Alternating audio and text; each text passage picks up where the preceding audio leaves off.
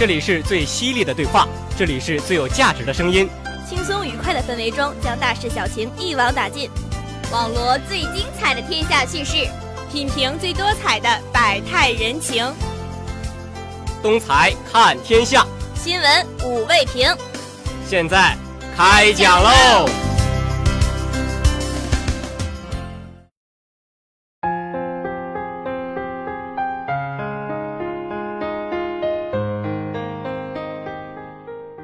！Hello，大家好，我是主播孙静，我是主播张华清。哎，你身边用苹果手机的人多吗？这几年苹果手机可谓是风靡全世界啊。据美媒报道，iPhone 无处不在，从纽约到伦敦再到基辅，人们都着魔般的使用它。但我们也知道，就算是在世界上最富裕的一些城市，消费者购买它的能力也是千差万别。是啊，美国《纽约时报》报道称。这其中的原因和 iPhone 售价关系并不大，而在于人们的收入不同，从而造就了这种差别。就拿纽约和伦敦做一个比较，两座城市的居民都投入大量的时间工作，时时刻刻离不开智能手机，卷入了巨额金融驱动的金钱文化。对啊，据统计，伦敦人平均得工作四十一点二小时才能赚够钱买一部 iPhone 六，而纽约人只需二十四个小时。那是因为，相比于纽约，伦敦的收入大大落后于其高得惊人的生活费用，伦敦甚至挤不进平均毛收入前十城市之列。这个报道一经发布，就引发了全球的广泛关注。有人经过统计发现，在雅典平均九十八小时，在北京平均二百一十八小时，人们需要更勤奋的工作才能买得起一部 iPhone 六。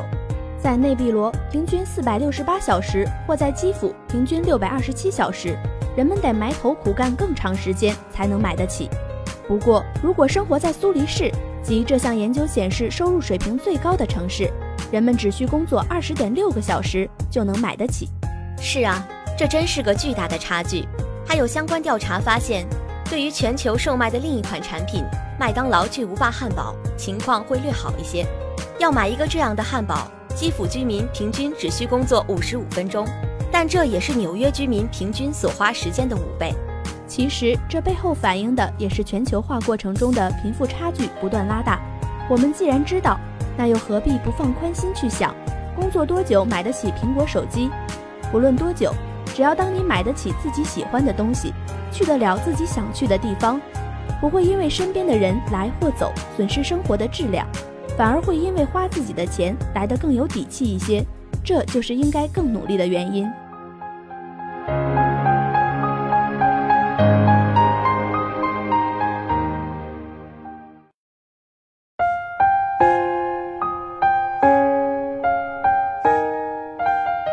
接下来我们来聊聊这个六一有什么新鲜事吧。这六一刚过，小伙伴们给自己准备了什么儿童节礼物呀？零食还是游乐场？儿童节呀，还是小时候的记忆比较多。像我们这么大了，就是朋友圈里晒几张童年照片，哪像小孩子们，各种公园、游乐园、动物园啊，都有他们的身影，多开心啊！对呀，为了让孩子们开心，家长们可没少费心思。但是当天，在沈阳森林野生动物园却发生了意外，有一只黑猩猩把饲养员给咬伤了。最近呐，黑猩猩是都不开心啊，怎么都咬人呢？前段时间，在美国，一只黑猩猩咬伤人被击毙，还成了国际新闻。现在我们来说说沈阳的这起意外。当时，沈阳森林野生动物园的一名女饲养员正在给黑猩猩喂食，结果突然被黑猩猩扑倒，双手、左小腿以及额部还有头部都有受伤。之后，女饲养员被送往医院治疗，已经做过了一次手术。被咬伤的饲养员专门照顾这只叫美素的黑猩猩。据动物园负责人说，事发的时候，饲养员正在和美素进行行为训练。训练动物的行为是每个饲养员的工作，而在这个过程中，一不小心就有可能出现伤人的情况。但是具体情况还在了解当中。美素也是沈阳森林动物园唯一的一只黑猩猩。这刚过六一，惹了祸的美素依旧在动物园里迎接小朋友们。美素的档案显示，它是雌性。身高九十五厘米，四十二公斤，十五岁。一般来说，黑猩猩的野外寿命能够达到三十五年到四十五年。而人工饲养条件之下可达到六十岁以上。也有动物专家说呢，美素突然攻击饲养员，可能是天气太热或者跟发情有关。黑猩猩是所有动物当中智商最接近我们人类的，如果长时间被关在狭小的空间当中，很容易出现抑郁的症状。这一点我非常同意。动物天生应该在大自然里，你把它关在笼子里，心情能不抑郁吗？就算是人工饲养，野性也会减少。但是本能里还是有野性狂躁的部分，尤其是天气比较热的时候。对的，动物本身还是比较凶猛的。夏天到了，逛动物园的朋友们也一定得多加小心，尤其是去野外饲养的动物园，不要过分的引逗动物，以免遭受动物攻击。还有呢，就是拍照不要开闪光灯，一来呢会伤害动物眼睛，二来呢闪光灯可能会使动物狂躁，做出攻击行为。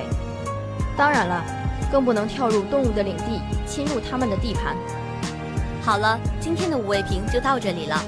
感谢采编朱安妮、罗云山，感谢导播李天阳、侯思、耿佳杰、赵美佳。